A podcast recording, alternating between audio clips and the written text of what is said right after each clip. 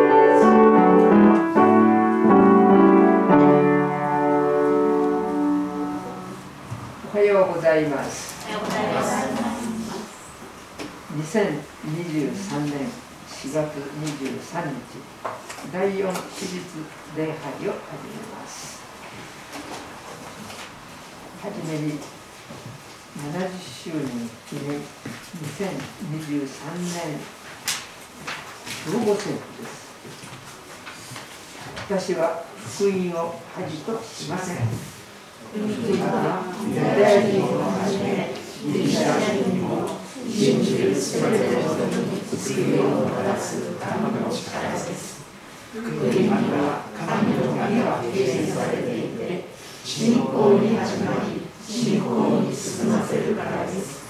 人分は信仰によって生きる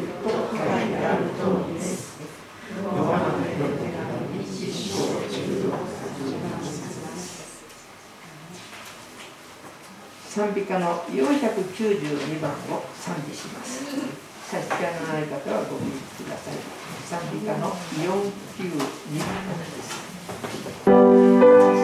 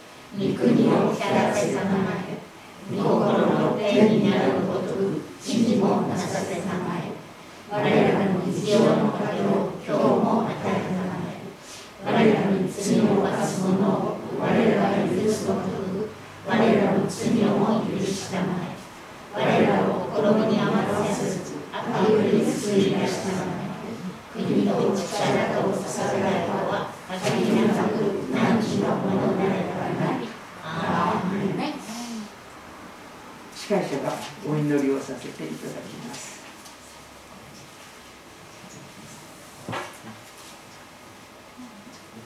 十字架の言葉は復活の言葉は滅びる者にとっては愚かなものであっても救いを受けた私たちにとっては神の素晴らしい力です天の父なる神様あなたも聖なる皆がさらに崇められ私たちも感謝と尊敬を持って喜んであなた様を褒めたたえそして崇め賛美するものにしてくださいます。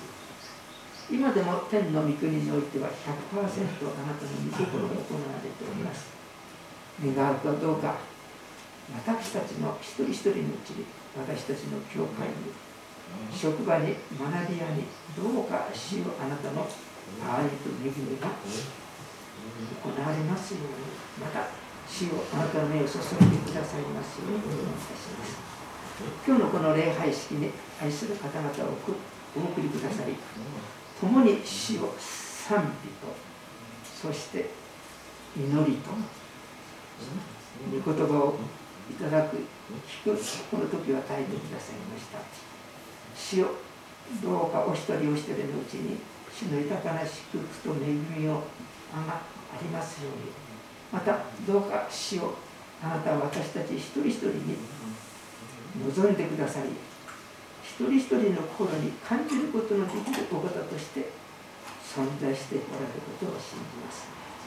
どうか死を私たち一人一人憐れんで祝福しまた愛喜び平安に満たしてくださいますこれからの1週間の旅路もどうか寛容親切善意を持って人々に接することができますまた私たちはわがままで本当に自分勝手なものでありますけれどもどうか誠実乳和自制をすることができますどうか主を御霊の実を今週も少しずつ少しずつですけれども膨らませて豊かにしてくださいますようにお願いいたします。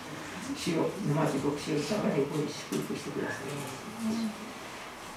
我ら一人一人の心を備えさせてくださいます。また私たちはこのように礼拝を持つことができるのは平日においてまたこの日曜日のこの礼拝の時においてお一人お一人の奉仕によって支えられてこのように恵みに預かれることを本当に感謝いたします。どうか今総額をしてくださって生きるところを愛する姉妹の家にも主の豊かな祝福と恵みがあります。ようにまた総額の働きを何人かの人が携わっていてくださることを感謝しますどうかお一人お一人の精神的なその重荷を取り去って喜びと感謝を持ってこの奉仕を全うできるように助けてくださいまた司会をする者いろいろ掃除をする愛する方々その他いろいろ奉仕してくださる方々の家に主の豊かな祝福と恵みがありますように主イエス・キリスト様のお名前によってお祈りします。座ったままで賛美します。賛美歌の110番です。「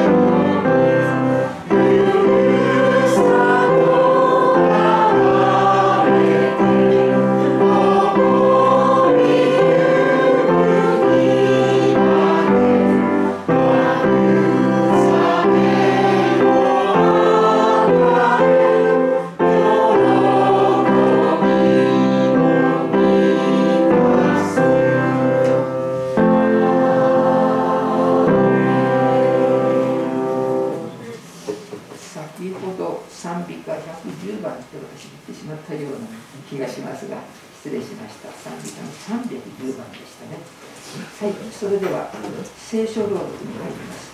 今日の聖書の箇所はローマ人への手紙3章23節から2節飯島孝子さんに朗読をしていただきましてその後与えなしに義と認められると題しまして沼地をより寄せていただきます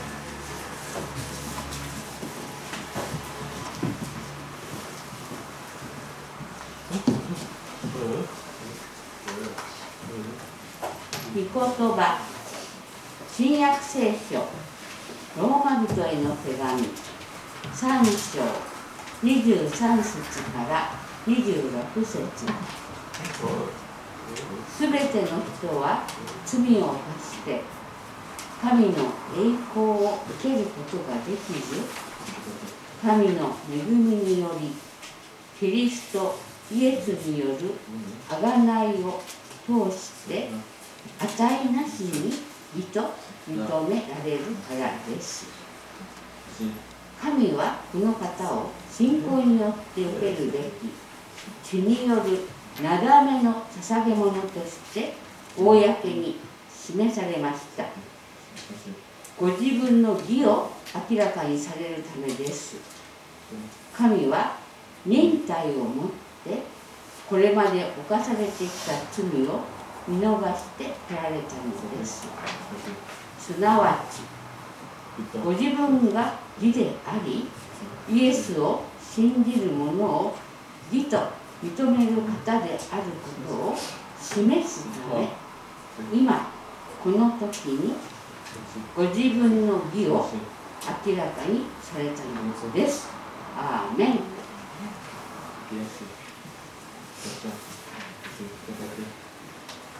礼拝にようこそおいでくださいました。心から歓迎いたします。神様はあなたを愛しておられます。神様の祝福が豊かにありますようにとお祈りいたします。短く祈ります。天と地とその中にある全てのものを何もないところから作ってくださり私たちも作ってくださりそして生かしてくださっている天の父なる神様あなたの大きな愛を覚えて感謝いたします。あなたは太陽を昇らせ暖かい日差しを備えてくださいます。雨を降らせ恵みの雨をもって潤してくださいます。空気を備えそして私たちが吸って吐いての呼吸をするために生死に関わる全てを備えてくださっていることを感謝します。体を与えてくださりまた魂を与えてくださり何よりも愛する一人息子を私たちのためにお与えくださって私たちをいかにかして生かそうとしておられることをありがとうございます。主を誰もが生まれてきたからには生まれてきてよかったと言えるようなその幸せにたどり着きたいと願っています。どうぞ神様その圧倒的な幸せの中に私たちを今日招いてくださいますようにお願いいたします。主をお語りください。主もが聞いております。愛する主イエス・キリストのお名前によってお祈りいたします。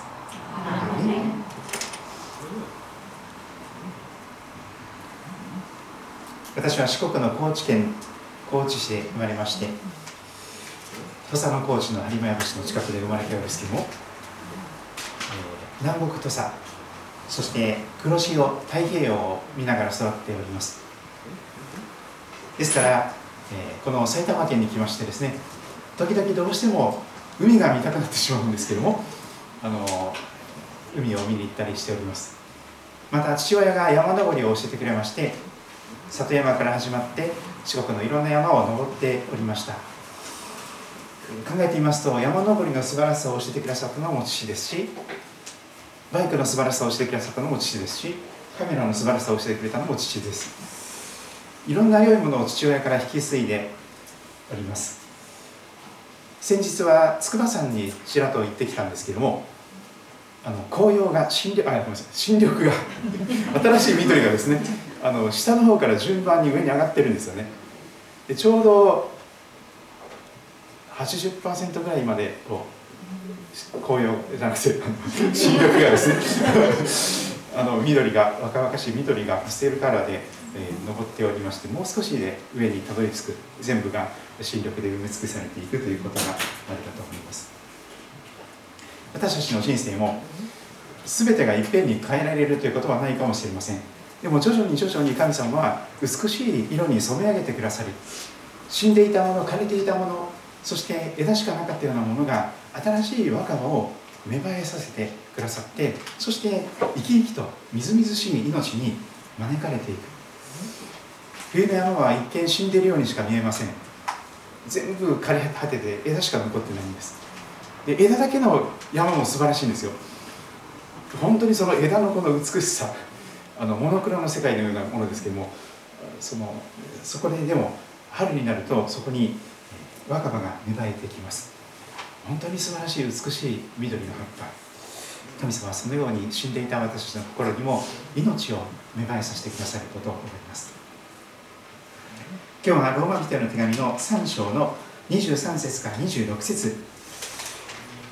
この箇所も本当に素晴らしい福音の一番おいしい部分であります。いつものように起承転結4つの部分に分けて味わっていきたいと思います。3章23節24節25節26節。ちょうど4節ありますけどもそれぞれを木の部分小の部分天の部分ケスの部分と見ていけたらと思っております。主語の御言葉のところを参考にしてください。それぞれの聖書の訳と比べていただいても感謝です。まず木の部分ですけども罪に関して聖書はやはり語ります。23節すべての人は罪を犯して神の栄光を受けることができずとまず語られていきます。これは木の部分です。すべての人です。みんなです。一人残らずです。そして罪を犯して的外れなことになってしまって的を見失ってそして神様を神様とすることもやめてしまい人を人とも思わずそして自分が神様になろうとして神様中心の素晴らしい人生から自己中心のしたい放題の人生へと全ての人が罪を犯してそのような状況に陥っていると聖書はまず語ります。全ての人ということですから全てです。罪を犯した人は罪の奴隷というふうにも言えるでしょう。そしてそれは依存症という言葉にすごく似ています。分かっていてやめることができない。そこから自分では抜け出すことができない。行き着くところまでそこに着くまでどうしようもない。自分でまだ何とか頑張ったらやれると思い込んでいる。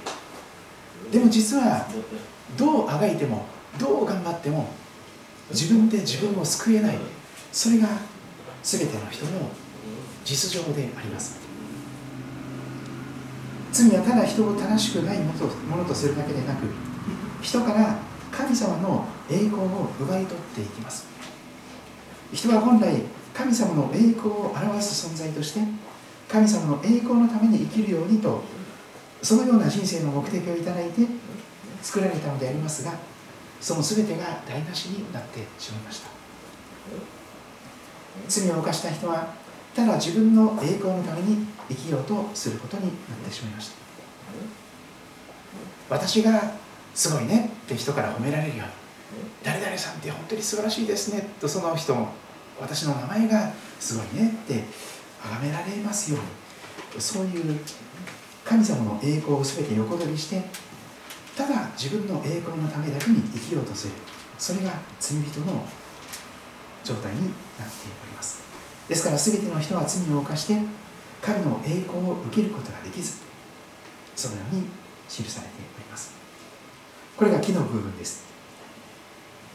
しかしそんな私たちに対して章の部分24節はこう語ります。神の恵みによりキリストイエスによる贖いを通してその後の言葉が一番素晴らしいと思いますが値なしに値なしに義と認められるからです。と紹介されています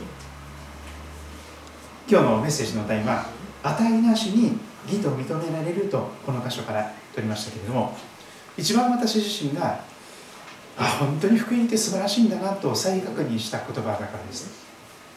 値なしに神様の前にあなたは正しいと認めていただける。これが神の恵みと言われているものでしょうしまたそれにそれはイエス様が大きな犠牲を払ってくださったことに基づいております。聖書のメッセージは福音と言います。聖書のメッセージはこの世の人間の考えとは全然違います。この世では値なしにということはありえないと思います。値があって初めて能力とか才能とか実力とか魅力とか価値があって初めて大切にされるということでしょう。スポーツの世界は一番厳しいですね。実力社会です。例えばあの大谷翔平選手が二刀流を誇っておりますけれどもでももし大谷選手がピッチャーをやってもダメでキャバッターをやってもダメだったらどうなりますか？シーズンオフにトレード話になっていくでしょう。この人はどこか他のところに移っていただきましょうということでこの世的な価値観で言うならばその人に能力があるから才能があるから実力があるから魅力があるから価値があるからということで大切にされます。しかし福音は違います。値なしにということです。何かができるとかできないとかそんなの関係なく本当に何もないようなものが値なしに神様に愛され大切にされるというのです。この世ではそれだけの値打ちがあってこそ大切にされます。でも福音は何の値打ちもなしに義と認められます。このでこの世ではふさわしい理由があってかっこいいから綺麗だから高学歴だから高収入だからイケメンだから。でも聖書は何の理由もなしに何も理由がない。理由がないのに愛されてしまう大切にされてしまうということが起こるんです。この世ではふさわしい条件が満たされてということでしょう。条件付きで。しかし福音は何の条件もなしにということです。無条件です。この世ではギブアンドテイクと言いましょうか。これだけ私が一生懸命お仕事しましたからお給料ください。それに見返りのふさわしいお金をくださいなんていうことが起こります。それは報いとか報酬と言います。しかし福音はそうではありません。私たちがこれだけ良い行いをしましたから神様救いをくださいということではなくてプレゼントとして賜物として報いではない報酬でもない。ただ値なしに値は神様ので全部支払ってくださって私たちはただ受け取るだけでプレゼントとして誰もが受け取ることができる。これが福音であります。この世では当たり前当然そこに感謝とか驚きとか喜びはほとんどありません。やってもらって当たり前。ちゃんとして当たり前。ちゃんと仕事こなせて当たり前。当然。と見られます。それができなきゃダメよ。と言われます。ところが福音はそうではない。当たり前ではなくて当然でもなくてなんでこんな私が私何もできませんよ。私何もいいとこありませんよ。それでも大切にされるんですか？驚きがまず出てきます。それは「アメイジング・グレイス」驚くばかりの恵みという歌で歌われている通りです。あの歌を作ったジョン・ニュートンさんという方はかつて人間を売りさばく奴隷商人として働いていました。アフリカ大陸に船で行って黒人の人たちを強制連行というかあの人間として扱わずにもう動物のように連れてきてですね。そしてイギリスでオークションにかけて売りさばく。人間オークション。そのオーナーだった人です。人間を人間とも思わず肌の色の違いで人種差別をし黒人を商品として売りさばいていた奴隷商人がジョン・ニュートンさんです。しかしそのジョン・ニュートンさんがイエス・キリストの福音を知ったんです。人を人とも思わないこの私がそれでも神様に無条件に当たりなしに愛されている。許される。それが驚くばかりの恵みだったんです。彼は本当に自分のろくでもないことをよく分かっていました。だから驚くばかりのその神聖な驚きを体験できたんです。自分の罪深さが分からなければ福音の素晴らしい驚きにたどり着けないんです。俺は立派だ。俺はふさわしい。俺は値に値する優秀な素晴らしい人材なんだと思っている人は福音を感動できない。驚きがないんです。当たり前でしょ？私大切にされて当たり前よ。私それだけの人間なんだから。それだけの実力があるんだから。それだけのことをやってきたんだから。と自分を誇ることしかできません。しかし当たり前ではない。当然ではない。全然役に立たないものが。本当に何もできないものがそれでも大切にされてしまう。存在そのものが喜びとして受け入れていただける。それは本当に神聖な驚きです。福音でしかその喜びを提供できません。驚きの次に出てくるのは喜びでしょう。こんな私が愛されている。こんな私が大切にされている。生まれてそんなこと一度もなかった。生まれてから一度もこんなに優しくされたことがない。その神様の驚くばかりの無条件の愛優しさに触れていく時に初めて人は悔い改めることができます。向きを変えて変えられた人生を生き始めることができます。それまでは何かの依存症でしかありません。性的な快楽の依存症アルコールの依存症ギャンブルの依存症スマホの依存症ショッピングの依存症いろんな依存症があります。依存症に関してはあのサンライズスイート協会の金子先生がですねこのセミナーをもうすぐあの宮代の新習慣でも持ってくださるということですからあの案内をいただいておりますが受付のところでご参照ください。もしもご家族の方で依存症の方がいらっしゃるとすればぜひそこに行かれることをお勧めします。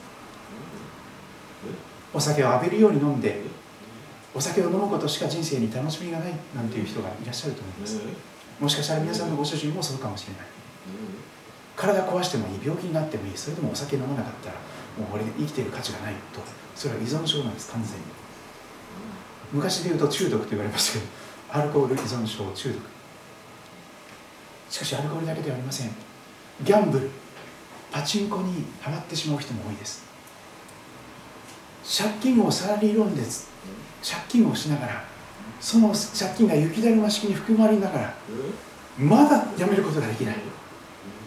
かなりの収入を得ていながらそれをほとんどそのパチンコにつぎ込んでしまう。まさに依存症であります。しかしそれだけの魅力というかあの引っ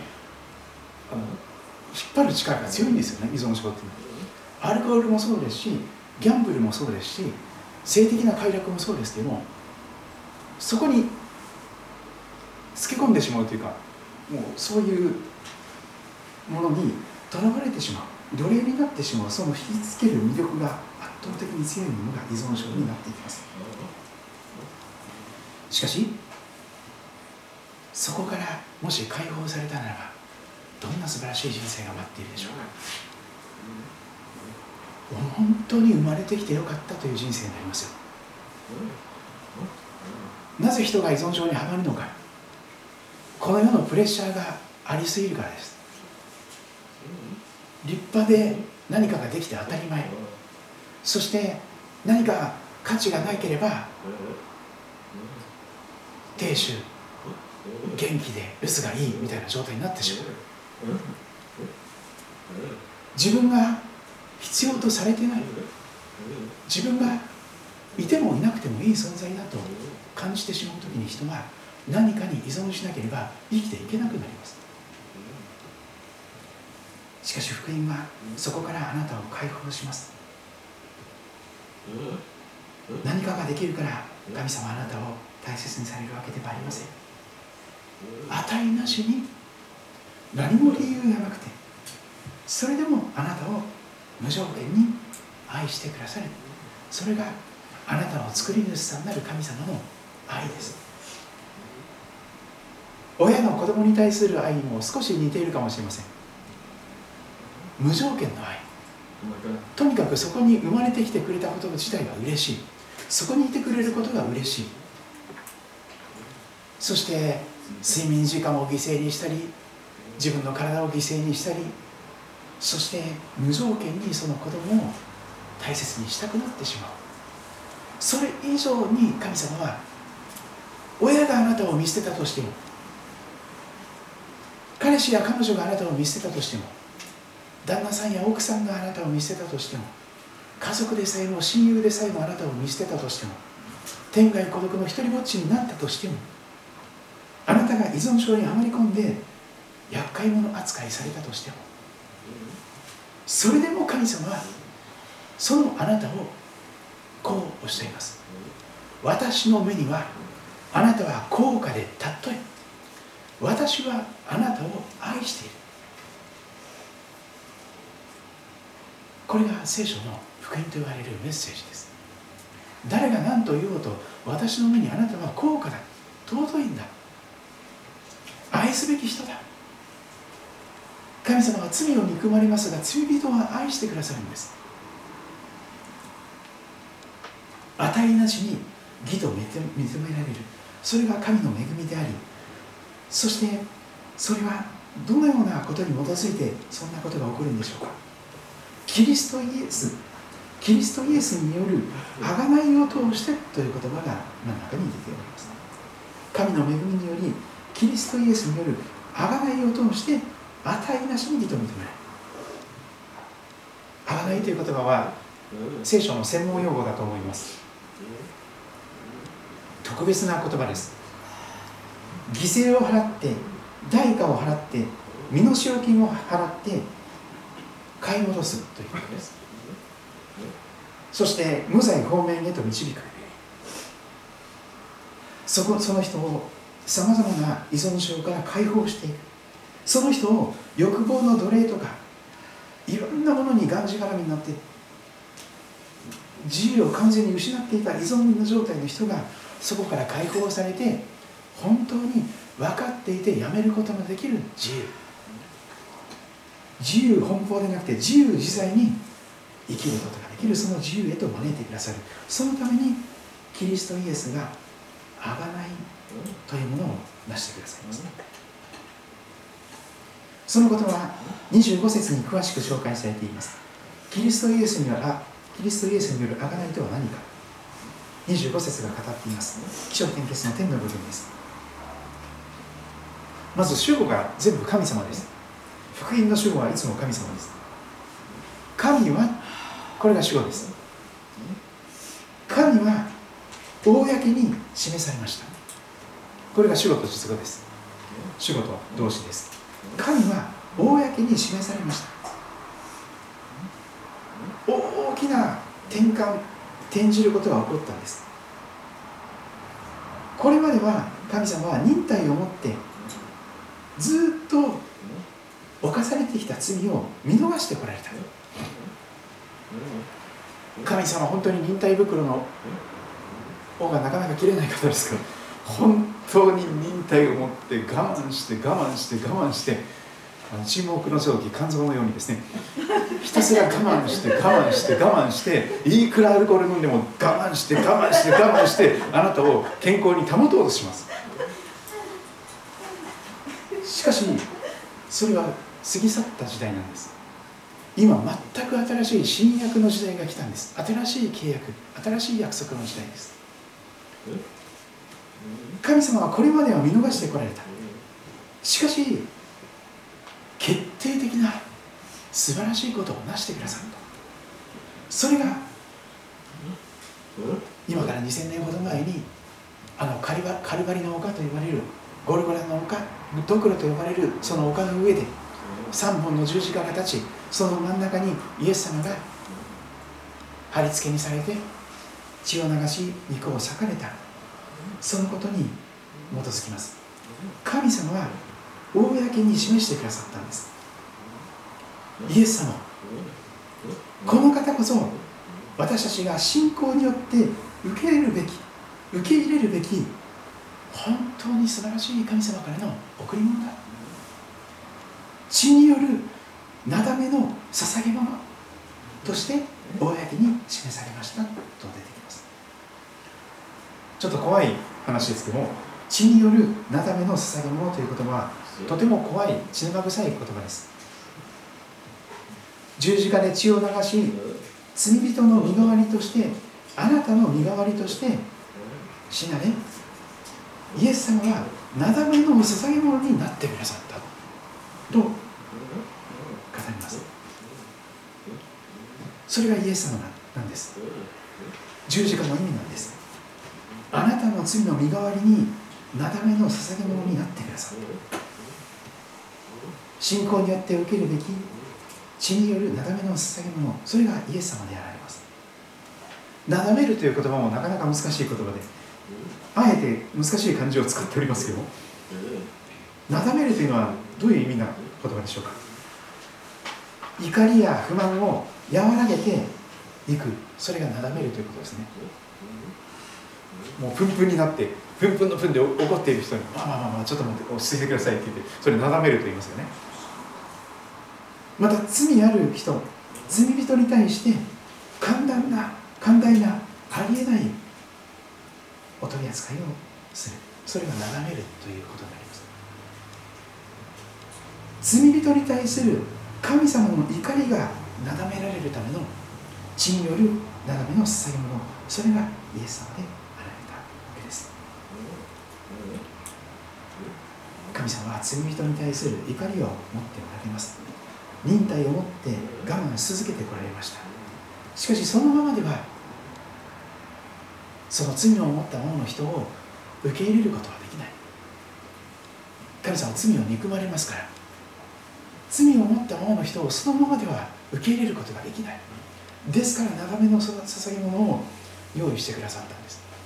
あなたの身代わりとして人身獄としてイエスさんをそのイエスさんの命を絶ってその血が流されてそれが捧げ物になってお供え物になって神様の怒りをなだめるための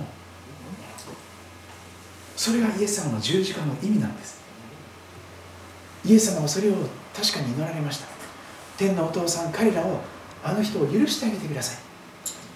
彼らは何してるか分からずにとんでもない悪さをし続けています。でも何してるか分からないんです。分からないでとんでもない悪さをしてるんです。私のこの痛み苦しみを念じて彼らを許してあげてください。父なる神様の怒りをなだめるなだめの捧げ物としてイエス様は十字架で苦しん。でくださいましたそして今日の結論の部分は26節になります。すなわちと言ってパウロはいろいろ語ってきたけれども、え、その話をまとめていきます。すなわち神様という方はご自分が義なる方ご自分が本当に聖なる方嘘偽りが全くない方本音と建前が全く使い分けることない方。神様は本当に裏表のない暗いところが一つもない方なんです。人間と全然違います。人間は腹黒くてですね本音と建前を見事に使い分けますよね。人前ではいい格好をして猫かぶってですねあの人の顔色を見てですねこの人はこういうふうに接しようとかこの人はこういうふうに接しよう。そしたらコロッと騙されてですねあのかかわいくしてもらえるみたいな。もう神様はそういうことがないです。神様があなたを本当に愛するよって言ったら本当に愛してくださるんです。ぜひ来てくださいって言ったら本当に言っていいんです。ぜひ来てくださいって言ったらですね日本的なものだとですねなんで来たのみたいな言われるかもしれませんね。いつでもあの立ち寄ってくださいみたいな。でもそれ実際行くとですねなんかすごい嫌な顔されるかもしれませんが神様はそうじゃないんですよ。本当に表裏がない。本音と建前がない。あなたをそのままで愛していますよって言ったらそのままで来ていいんです。そのままで来てくださいって言えばそのまま行けばいいんです。神様ご自分が聖なる方ですから義なる方嘘偽りは全くありません。暗いところが本当にご自分が義でありそしてなおかつイエス様を信じる者を義と認めてくださる方。イエス様を信じる者を義と認める方であることを示すために明らかにするために今この時に何千年も前から約束されていたけれどもついに時至って今この時にご自分の義を十字架の上のイエス様を通して明らかにされたんですよ。とパウロは語ります。神様は明らかにされました。今この時にご自分の正しさを。神様ご自身が本当に義なる方であり裏表のない方であり悪を憎まれる方罪を憎まれる方でもどんな罪となってもイエス様が私の罪の身代わりになだめの捧げ物となってくださったということを信じる者に義が与えない義と認めてくださる方。それが神様だろうということを示すために